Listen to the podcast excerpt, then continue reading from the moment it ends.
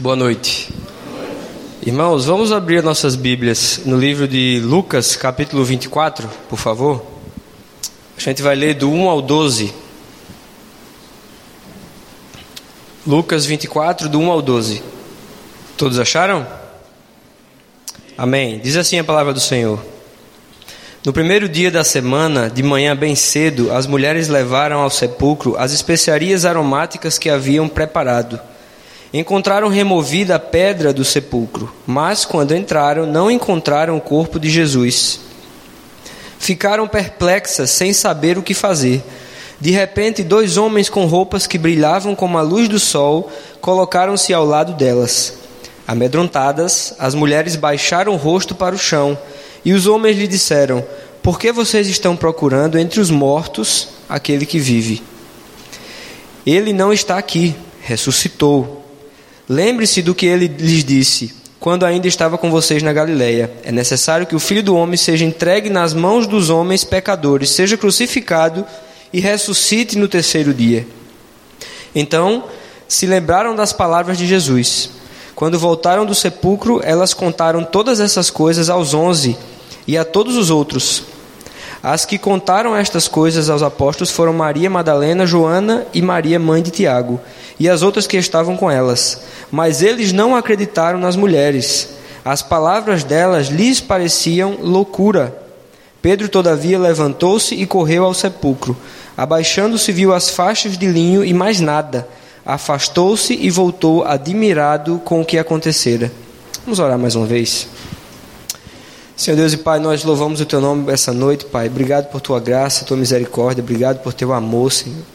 Obrigado, Senhor, porque o Senhor nos ama, Senhor, apesar das nossas imperfeições, Pai.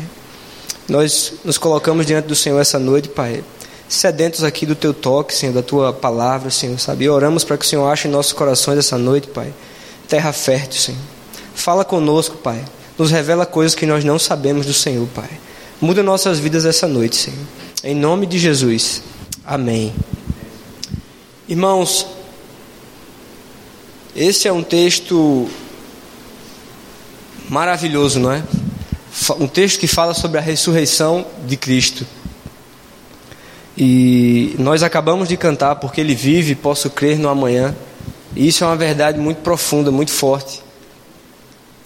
A, ressurreição de Cristo ela sela o plano da redenção da humanidade que se iniciou com o sacrifício de Jesus na cruz. Sem a, a, o, a ressurreição de Cristo, não haveria evangelho da salvação. Essa é a mais pura verdade. Que coisa maravilhosa! Jesus ressuscitou. Como, como o, o Fernando estava comentando aqui no, durante o louvor, não há ninguém como Jesus. E se você parar para analisar, você vai ver que o mundo tenta colocar Jesus na mesma categoria, por exemplo, de cidadãos como Mahatma Gandhi, Madre Teresa de Calcutá, Dalai Lama, sabe? Pessoas que ah, têm um, um, um, um, discurso social de paz, que é são discursos interessantes, que falam de amor, de compaixão, de bondade. Só que existe uma grande diferença entre Jesus e todos esses outros. Somente Jesus venceu a morte. Somente Jesus ressuscitou dentre os mortos. Isso faz toda a diferença para cada um de nós, hoje, essa noite. A Bíblia diz lá em Mateus capítulo 18, versículo 20, o próprio Jesus afirmou: Onde estiverem dois ou três reunidos em meu nome, eu me farei presente. O que significa dizer, meu irmão e minha irmã, que porque Jesus ressuscitou ao terceiro dia, hoje Ele está aqui no nosso meio. Olha que loucura. E pensando um pouco sobre essa, essa questão de, do, da ressurreição de Jesus, eu me lembrei que quando a gente teve ali a, a Alice, nossa primeira filha, né, pais de primeira viagem, nós éramos. E eu lembro que aquelas primeiras noites foram é, são, são ótimas. Ser pai é maravilhoso. Mas quando você não entende muito bem da coisa, você sofre, não é verdade? Você não sabe se você colocou apertou demais a fralda na menina, sabe? Você não sabe se você colocou o bode ao contrário vai prender uma veia. Você pensa em loucuras. Estou falando alguma bobagem? Não. E você fica morrendo de medo naquelas primeiras noites e, e você não dorme, né? Praticamente, né? A criança chora toda hora, você acorda toda hora, você está cansado. Mas eu lembro de inúmeras vezes que a gente estava dormindo, eu e Carol e a Alice estava deitada, naquelas primeiros, naqueles primeiros dias. E você vai ali tentando cochilar, alguma coisa, de repente, você quando você consegue cochilar, a menina chorava.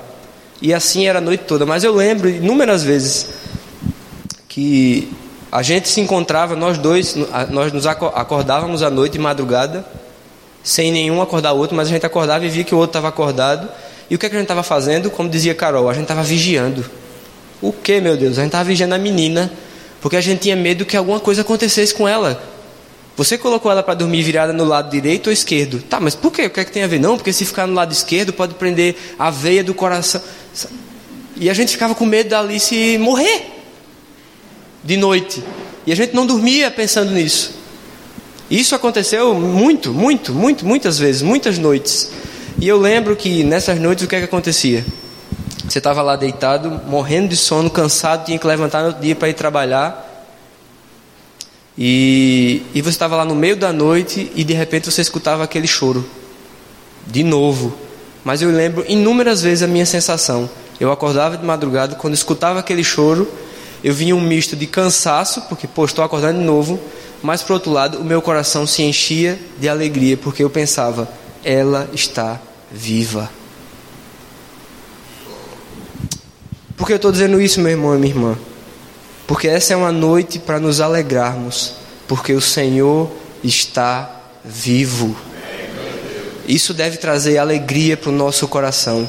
Jesus Cristo morreu pelos meus e pelos seus pecados, mas ao terceiro dia ele ressuscitou e ele vive.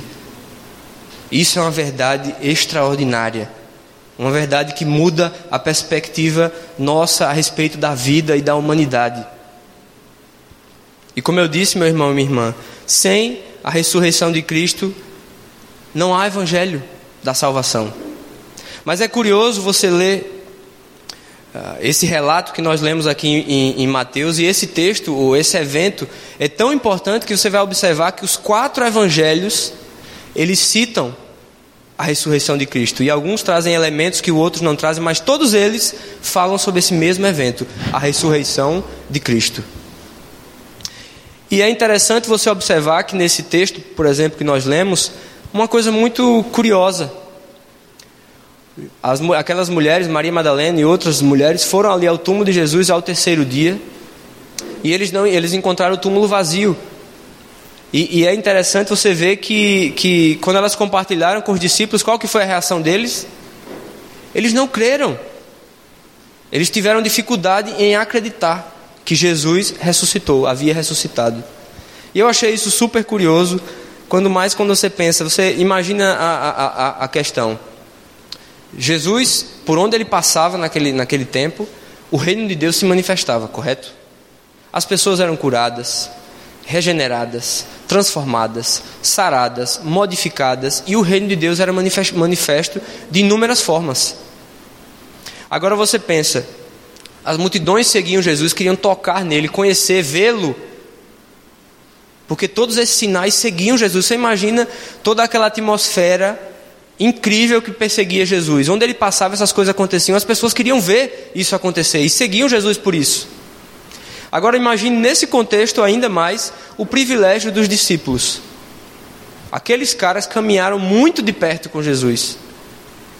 Muitas dessas coisas que nós lemos na Bíblia, essas palavras maravilhosas que nós lemos hoje enchem nosso coração de fé e de esperança, eles ouviram da boca do próprio Jesus. Você imagina que privilégio foi esse?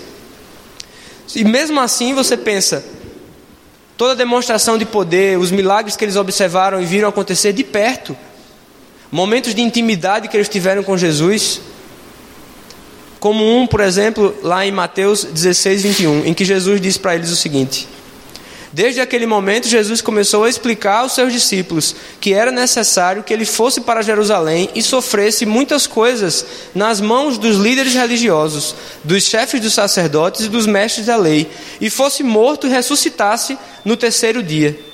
Então Pedro, chamando-o à parte, começou a repreendê-lo, dizendo: Jesus, nunca, Senhor, nunca que isso vai acontecer com você. Você vê ali num desses momentos em que Jesus chama os discípulos e ensina para eles ali, um momento de pura intimidade.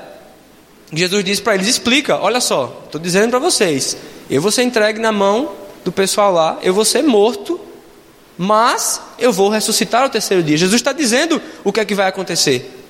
E mesmo assim, como nós lemos no texto agora em Lucas 24, qual que foi a reação dos discípulos quando as mulheres contaram para ele que o túmulo estava vazio? Eles não acreditaram, eles não estavam entendendo o que é estava acontecendo. Isso não é curioso? Pessoas que andaram tão perto de Jesus, nesse primeiro momento, não entenderem o que é estava acontecendo. E eu me lembrei de, de, de, de um, um, um um daqueles jogadores que, que jogou, que eu não vou lembrar, realmente não vou lembrar o nome agora, daqueles jogadores que jogaram com o Pelé na época do, do Santos, que ganhava tudo, né? De Pelé. E eles estavam comentando, perguntando como é que era aquele, aquele time, jogar, como é que era jogar com Pelé. Ele falou assim: Olha, cara, era o seguinte, a gente estava lá no vestiário, nervoso com o jogo que ia, que ia acontecer, se preparando ali. E o Pelé às vezes estava dormindo ali no, no vestiário, deitava naqueles bancos, aquelas coisas lá e dormia, cara. E todo mundo nervoso lá, aquela coisa, e eu olhava lá o cara e ele dormia. E aí de repente ele acordava, ele via que o pessoal estava nervoso e falava: Calma, gente, a gente vai ganhar. E ele entrava no campo e fazia o quê? Ele resolvia. Isso aí o cara disse: Isso aconteceu inúmeras vezes. Ele dizia: Calma, calma, que a gente vai ganhar. E ele chegava lá e resolvia o problema. E você consegue entender, meu irmão e minha irmã, se aqueles jogadores conseguiam olhar, desculpa, olhar ali, é, escutar o que Pelé dizia e eles se sentiam confortados, eles acreditavam no que o cara dizia, porque, pô, quantas vezes esse cara já resolveu para a gente? Ele vai lá e ele resolve mesmo.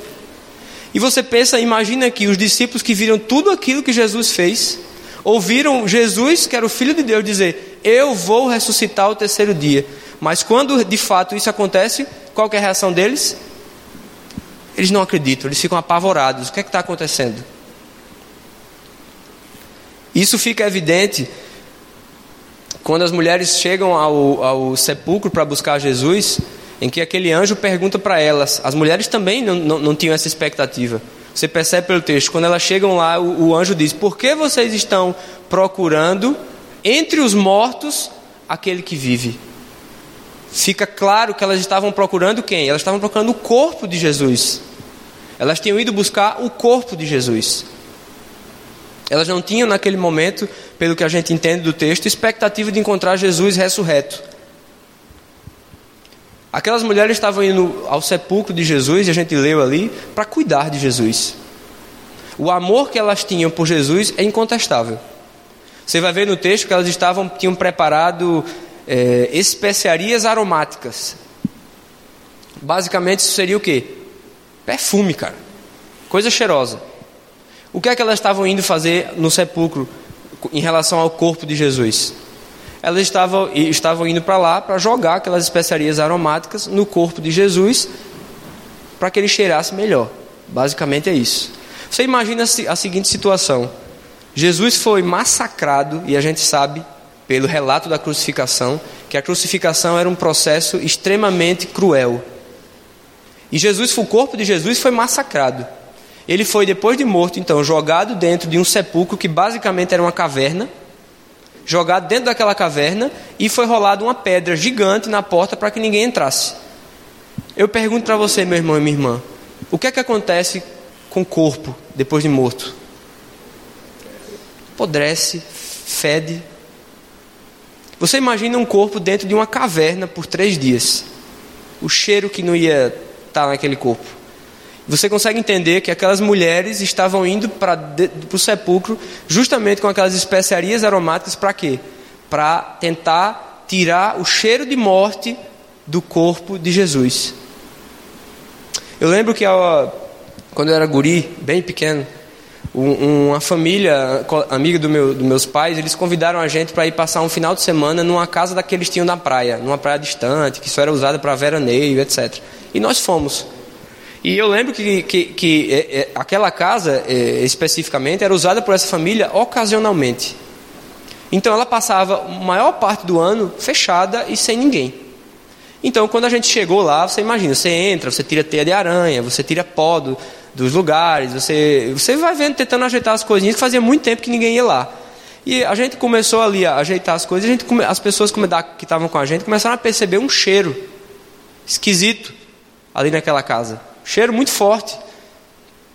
Até que depois a gente foi descobrir que tinha um animal morto. Se não me engano, era um rato, alguma coisa morto lá em um canto. Deus sabe quando aquele rato morreu e do que é que ele morreu. Mas estava fedendo, estava podre aquela casa por causa daquele animal morto. Cadáver fede. É isso que acontece, meu irmão. Então você imagina, você deve ter passado por uma situação dessa, de você se passar ao lado de um animal morto e você sabe que aquilo fede. Agora você imagina você pegar o melhor perfume francês que você conhece e você derramar sobre aquele cadáver. Ele com certeza, se o perfume for bom, ele vai cheirar bem. O cheiro, pelo menos o cheiro podre vai acabar. Entretanto, todavia, aquele corpo vai continuar morto. Totalmente morto.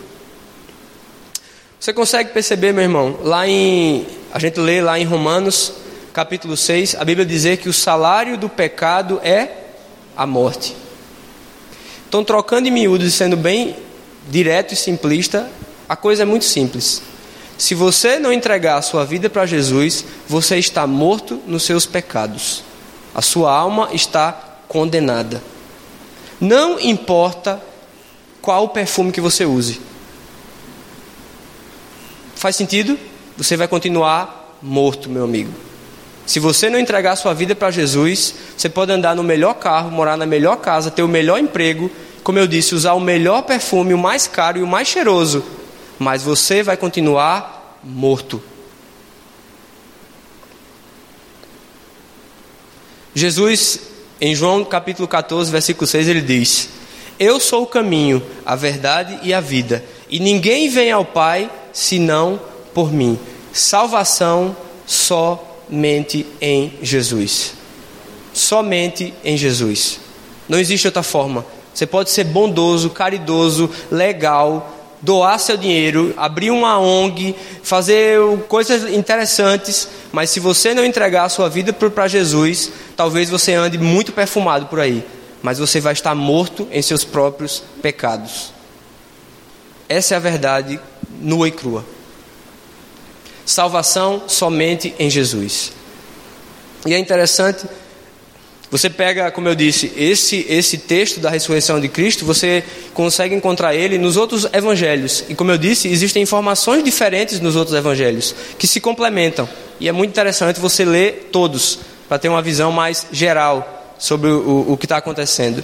E nesse, no evangelho de Marcos, quando lemos esse mesmo evento, existe uma, um, um trecho que diz o seguinte: No primeiro dia da semana, bem cedo, ao nascer do sol, elas se dirigiram ao sepulcro e perguntando, se perguntavam umas às outras: Quem removerá para nós a pedra da entrada do sepulcro? Mas quando foram verificar, viram que a pedra, que era muito grande, havia sido removida. Sepulcro é um lugar de ausência de vida. Sepulcro é um lugar de morte. É para isso que serve um sepulcro. E a verdade é que a morte, depois que ela pega o cidadão, não tem mais volta. Não é verdade? Não tem mais volta. Depois que a, a, a morte chega e fecha a porta, ninguém consegue mais abrir, ninguém consegue mais sair já era. E é, é, é interessante a gente perceber que o mundo ou a morte exerce um certo é, fascínio e assombro em relação, em relação à morte. O mundo tem esse fascínio e assombro em relação à morte, que às vezes é difícil da gente entender. É, é verdade. O mundo está sempre buscando um novo Marte, para louvar, um novo santo para canonizar, um novo talento falecido para endeusar. Você sabia que o Oscar, aquele prêmio do cinema, ele tem um prêmio póstumo? Ele, ele, ele, ele, ele basicamente ele, ele vai ali é, honrar alguém que que não está lá para receber aquele coisa, que, não, que já morreu, velho. Um prêmio póstumo. Para ser canonizado, ou seja, se tornar santo, o ponto um, o passo um para se tornar santo, alguém sabe qual é? Você tem que estar morto há pelo menos cinco anos. Cazuza já cantou: Meus heróis todos morreram de, de overdose. E a, e a gente sabe, a história conta sobre Janis Joplin, Kurt Cobain, Jimi Hendrix, Amy Winehouse, Michael Jackson. Pessoas que morreram e as pessoas endeusaram essas pessoas porque elas morreram. Michael Jackson é um caso interessante. E eu não estou aqui falando sobre a arte das pessoas, ou como eles eram bons ou não. Não estou dizendo isso. Estou falando que, que, que o mundo em Deus, essas pessoas que morreram é, asfixiados em seu próprio vômito, tiraram sua própria vida, morreram de, de overdose de droga. São esses os heróis do, do nosso mundo? E o caso de Michael Jackson, como eu disse, é interessante. Ele morreu com uma dívida multimilionária, cara. Ele era um grande artista, mas ele morreu com uma dívida multimilionária. Acontece que, depois da sua morte, as pessoas se interessaram tanto pela sua obra, não é que ele não era conhecido antes, mas depois da sua morte, as pessoas se interessaram tanto por sua obra, que hoje os filhos, ou as pessoas que administram o, o, o, a marca Michael Jackson estão trabalhando no azul. Já foi pago toda a dívida dele e eles estão no lucro. Você consegue entender que curioso? Depois da morte o cara está rendendo mais do que quando ele estava vivo ali. Você consegue perceber que é, é engraçado como o mundo tem um fascínio sobre essa questão de, de, de, de morte? Eu conheço uma pessoa da minha intimidade, uma pessoa da família, em que ela passou a vida inteira, a vida inteira tendo problema com o marido. O marido bebia, o marido fazia coisas, batia, sei lá. A vida inteira. É onde ela chegava, ela reclamava porque não aguentava mais. E, até que um dia o marido dela morreu. Claro, isso acontece, as pessoas foram prestar condolências e etc.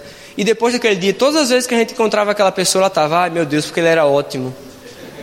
Que, que saudade do meu marido, ele era um anjo. Cara, não dá para entender isso, velho.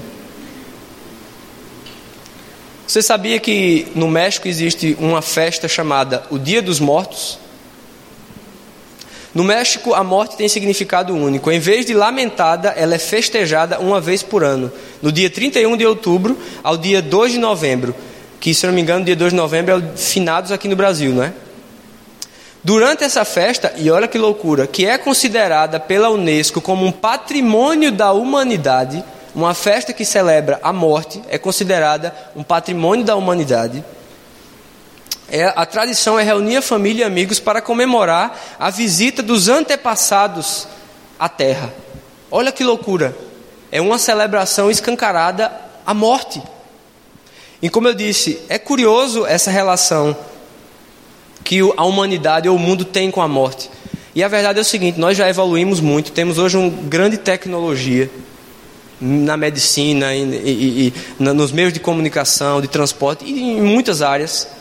Mas o homem não conseguiu inventar até hoje alguma coisa que impeça ele de morrer. Para a morte não tem tecnologia que chegue. A gente sabe que existem muitas questões que ajudam, mas quando chega a hora, meu irmão, como eu disse, quando a morte pega pela mão e leva para o quartinho e fecha a porta, ninguém abre, meu velho. Tchau. Não é assim que funciona? É como eu disse, a morte ele traz um, esse misto de tristeza pela pessoa que se vai e também de impotência e assombro para a gente diante da, daquilo que a gente percebe que a gente não pode fazer absolutamente nada contra aquilo.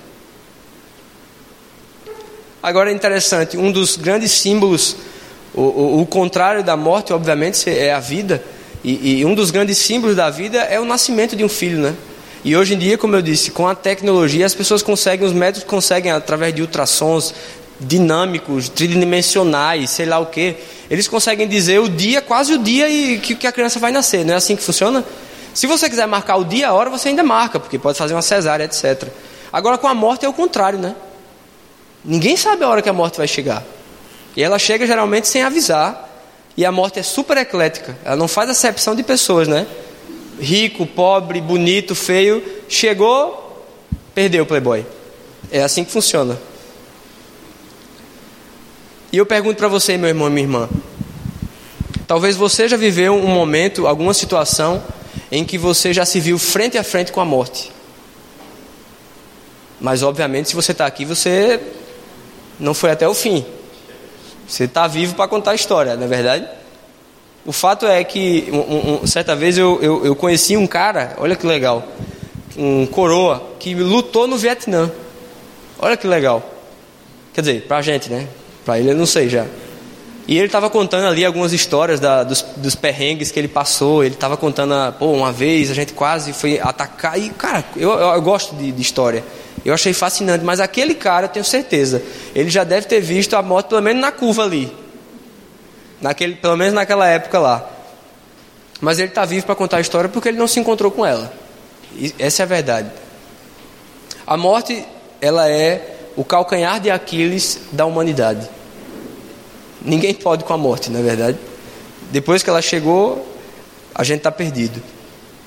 Efésios 2:1 diz o seguinte: Ele vos concedeu a vida, estando vós mortos, mortos nas vossas transgressões e pecados como eu disse, se nós não entregarmos nossa vida, a nossa vida para Jesus, nós estamos automaticamente mortos em nossos próprios pecados, condenados ao sofrimento eterno.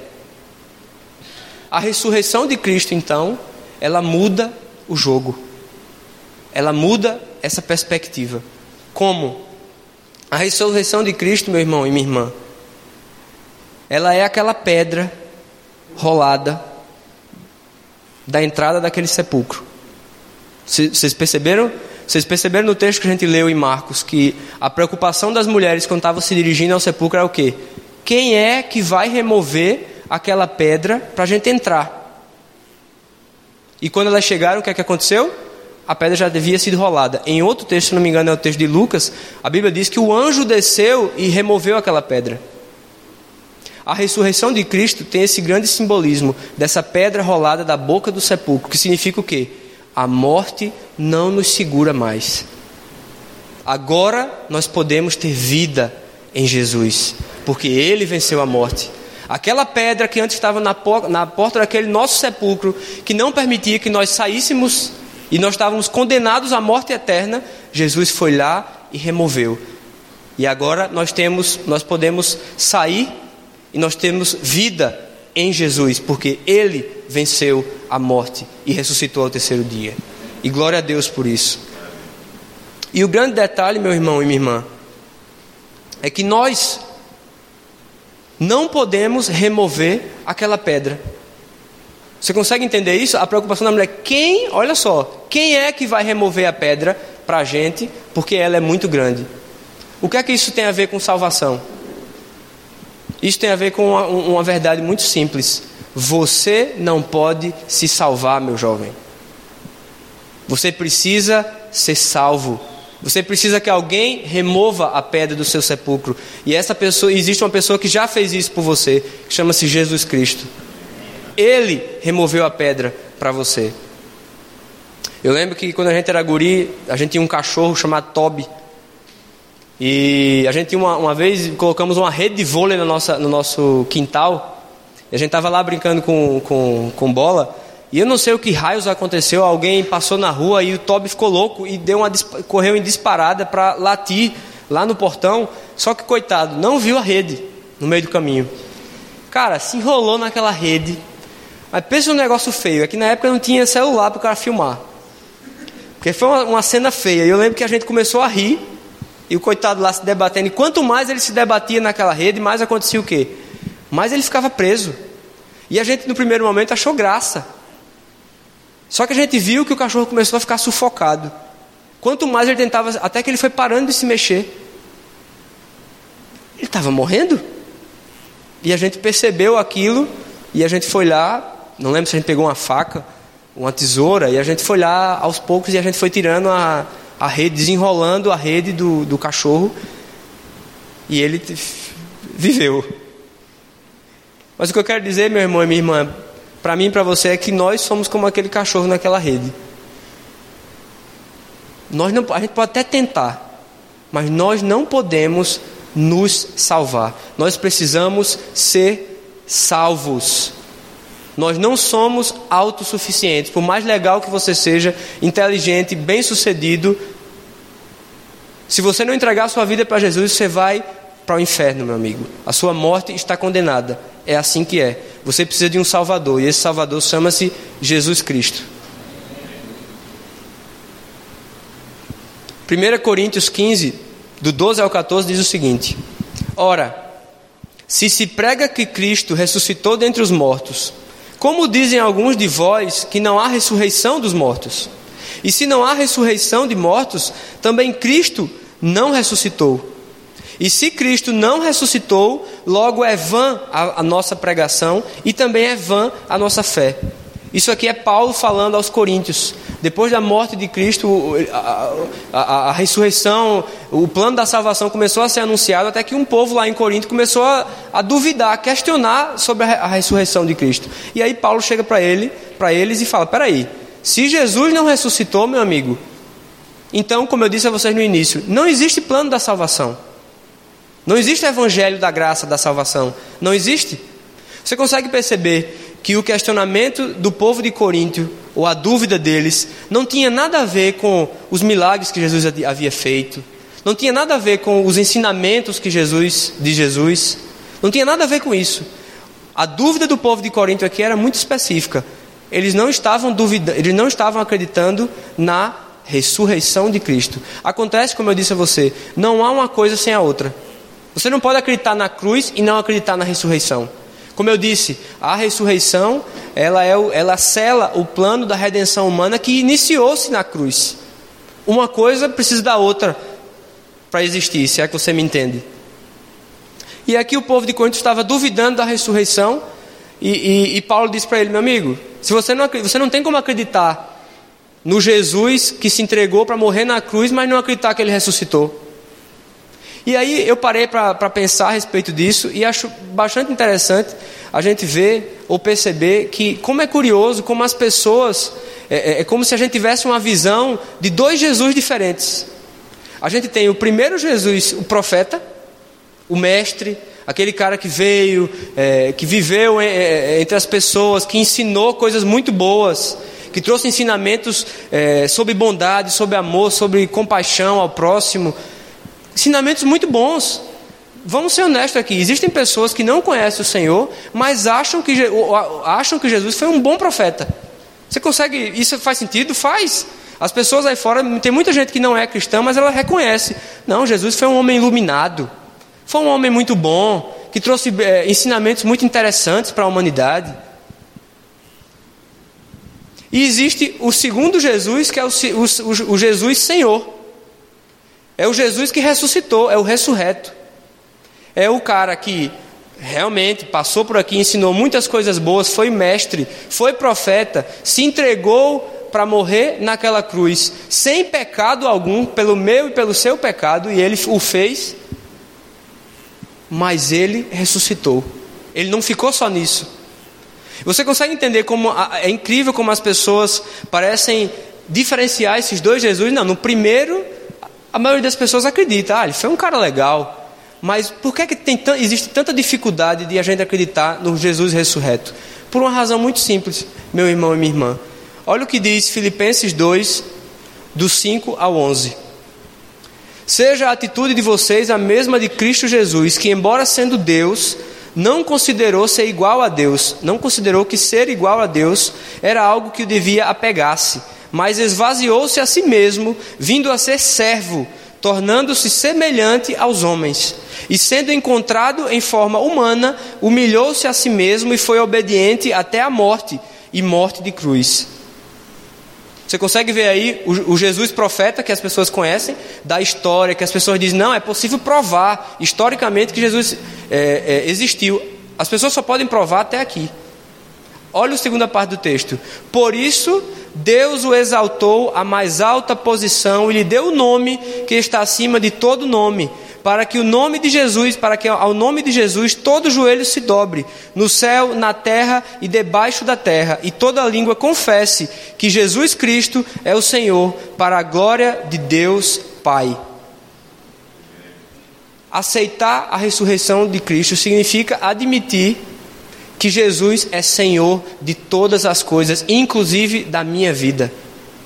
Aceitar a ressurreição de Cristo significa dizer que Jesus é Senhor e que Ele reina soberano sobre todas as coisas, sobre o universo nesse momento. A gente só está aqui respirando porque Ele está permitindo nesse exato momento. E admitir a ressurreição, você precisa de primeiro uma coisa chamada fé. Fé. E a grande questão aqui, meu irmão e minha irmã, é que nós vivemos um, um, um egocentrismo tão grande que admitir que existe um Deus que é soberano sobre todas as coisas e que a minha vida, eu devo, devo entregar minha vida para Ele, isso é difícil porque a gente quer viver a nossa própria vida, do nosso próprio jeito, fazer as coisas do jeito que a gente acha que tem que ser feito. E a gente tenta e tenta ignorar o senhorio de Cristo nas nossas vidas. Olha o que Paulo diz lá em Gálatas, capítulo 2, versículo 20: Vivo não mais eu, mas Cristo vive em mim. Você consegue entender o poder e o efeito da ressurreição de Cristo em nossas vidas? Quando nós entendemos que o Senhor Jesus morreu pelos nossos pecados e ressuscitou ao terceiro dia, é isso aqui que Ele espera de mim. Ele espera que a gente entregue nossas vidas para Ele e a gente diga isso: não vivo mais, agora Cristo vive em mim, porque Ele ressuscitou e eu ressuscitei junto com Ele. Agora eu tenho vida em Jesus. Não sou mais eu que vivo. Eu não vivo mais do jeito que eu acho que tem que ser vivido. Eu agora vivo para e por Cristo. Isso é uma coisa muito profunda e muito difícil de ser feita na prática, não é verdade? Aquelas mulheres foram se encontrar, buscar o corpo de Jesus e acabaram encontrando o Senhor Jesus glorificado e ressurreto. Talvez, meu irmão minha irmã, nós tenhamos vivido a nossa vida inteira vindo na igreja buscando, sabe, como aquelas mulheres, talvez nos relacionar apenas com o Jesus profeta. Sabe, os ensinamentos são bons naquela igreja, eles dizem muitas coisas legais, é bom para os meus filhos, porque eles vão crescer obedientes. Está na hora, meu irmão e minha irmã, de vocês se encontrarem com Jesus ressurreto, aquele que transforma vidas, aquele que faz você mudar a sua perspectiva a respeito da vida. Talvez você tenha entrado hoje aqui nessa noite como aquelas mulheres foram naquele sepulcro. Nós queremos encontrar o corpo de Jesus. E hoje Jesus está aqui se apresentando para vocês ressurreto, vivo, pronto para transformar a sua vida. Como é que a ressurreição de Cristo me afeta hoje ou afeta você hoje. Colossenses 3, do 1 ao 2 diz o seguinte: Portanto, já que vocês ressuscitaram com Cristo, procurem as coisas que são do alto, onde Cristo está assentado à direita de Deus. Mantenham os seus pensamentos nas coisas do alto e não nas coisas da terra. Mateus 6, 33 a 34 diz: Buscai, pois, em primeiro lugar o seu reino e a sua justiça, e todas essas coisas vos serão acrescentadas. Portanto, não vos inquieteis com o dia de amanhã, pois o amanhã trará os seus cuidados. Basta a cada dia o seu próprio mal. Você consegue perceber? Jesus ressuscitou ao terceiro dia, e a minha perspectiva de vida hoje é totalmente diferente. A partir do momento que eu entrego, reconheço, entrego a minha vida para Ele, eu ressuscito junto com Ele, e os meus pensamentos não são mais os mesmos, a minha perspectiva da vida não é mais a mesma, eu passo a buscar o Seu reino em primeiro lugar. Como eu disse, meu irmão, minha irmã, talvez você tenha entrado hoje nessa igreja, como tantos outros domingos, com as suas ervas aromáticas, buscando o corpo de Jesus, mas hoje é o dia em que você vai se encontrar com Jesus ressurreto aquele que morreu, mas ressuscitou ao terceiro dia. O evangelho só faz sentido, meu irmão e minha irmã, porque Jesus ressuscitou ao terceiro dia. E como nós lemos no começo, ele vive. E ele está hoje aqui presente no nosso meio. Feche seus olhos, por favor. Senhor Deus e Pai, nós nos colocamos, Senhor, diante do Senhor nesse momento, Pai. Em primeiro lugar, Senhor, nós louvamos o Teu nome, Pai. Porque o Senhor venceu a morte, Pai. Porque o Senhor está vivo nesse momento, Senhor. Obrigado, Senhor. E nós reconhecemos, Deus, que isso é, é tão grande, Senhor, para nossa cabeça conseguir entender. Isso é tão assombroso, Pai.